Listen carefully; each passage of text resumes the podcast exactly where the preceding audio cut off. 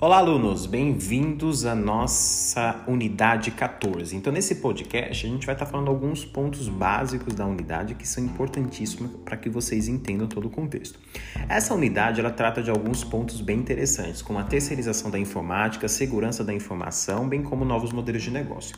Então, vejam, a gente precisa entender o que, que seria uma terceirização da informação. O que, que seria isso? Como é que eu vou terceirizar minha tecnologia da informação?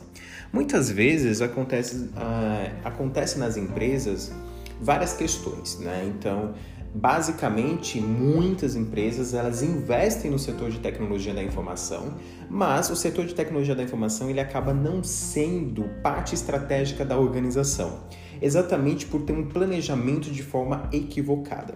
O que muitas vezes acontece é que as empresas elas acabam investindo fortemente em toda a parte de sistemas, de software e tudo mais, mas investem muito pouco na parte de infraestrutura de TI. Então o que acontece? Geralmente esses sistemas eles acabam não sendo utilizados de forma correta exatamente por eu não ter um hardware de qualidade. E isso gera uma série de ondas de insatisfação. Por quê? Porque acaba que a tecnologia da informação ela serve simplesmente para um suporte e não faz parte é, de todo o aparato estratégico da organização. Então, muitas vezes a solução seria exatamente fazer a terceirização da tecnologia da informação, de modo que você consiga ter um ambiente mais estratégico, fazendo com que o seu setor de tecnologia da informação ele seja parte componente de uma estratégia organizacional e contribua, claro, para o processo decisório, certo? Então, nesse caso, há várias, várias vertentes com vantagens e desvantagens, obviamente, sempre há isso.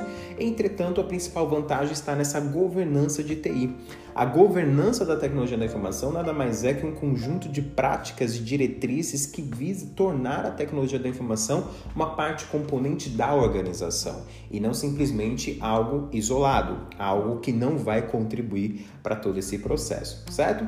Por outro lado, também a parte de terceirização ela está muito envolvida com a segurança da informação. A gente sabe que no dia a dia, basicamente, há diversos problemas, né? Esses problemas eles acabam sendo associados a uma falta de política de segurança pública né? Nesse caso específico, a segurança pública envolvida na tecnologia da informação. Então, vejam só, é, imaginem que eu detenho ali de um aparato tecnológico, né? eu detenho de informações e essas informações, muitas vezes informações públicas, muitas vezes informações privadas, elas são vazadas. Né? Então, nós temos então um problema inerente a esse processo. Então, como eu posso garantir a segurança da minha informação?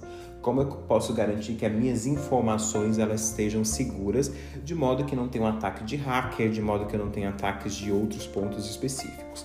Então, nesse caso, a terceirização ela pode entrar fortemente neste cenário, uma vez que a partir da terceirização eu consigo contratar uma empresa que vai ser responsável simplesmente e, claro, de uma forma muito mais contundente para garantir a segurança da minha informação, tá certo?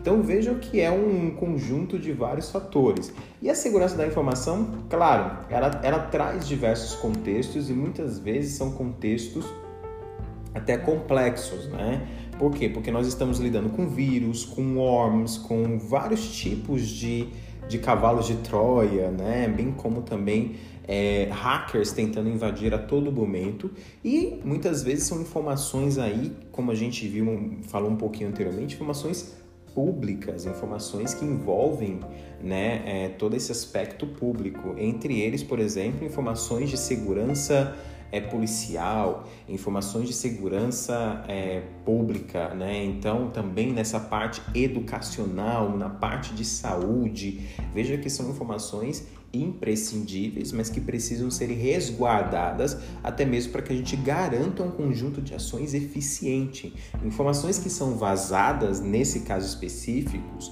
acabam contribuindo para que as ações que são realizadas se tornem ineficazes. Então, se a gente também trazer no aspecto da empresa, no aspecto organizacional, percebam que também isso acaba afetando as estratégias que a própria empresa vem adotar futuramente para que que é, se sobreponha a uma concorrência, para que traga novos produtos, enfim, existe uma série de, de complicações e a terceirização também ela entra nesse contexto para garantir aí uma maior segurança da informação, uma vez que é, diversas empresas elas acabam não conseguindo realizar esse tipo de processo elas acabam não conseguindo guardar as suas informações de forma correta. Então existem várias soluções para isso, tá, gente? Existem muitos pontos que são envolvidos e estão envolvidos na segurança, tá ok? Então muito obrigado, pessoal. Espero que vocês tenham gostado e até a próxima.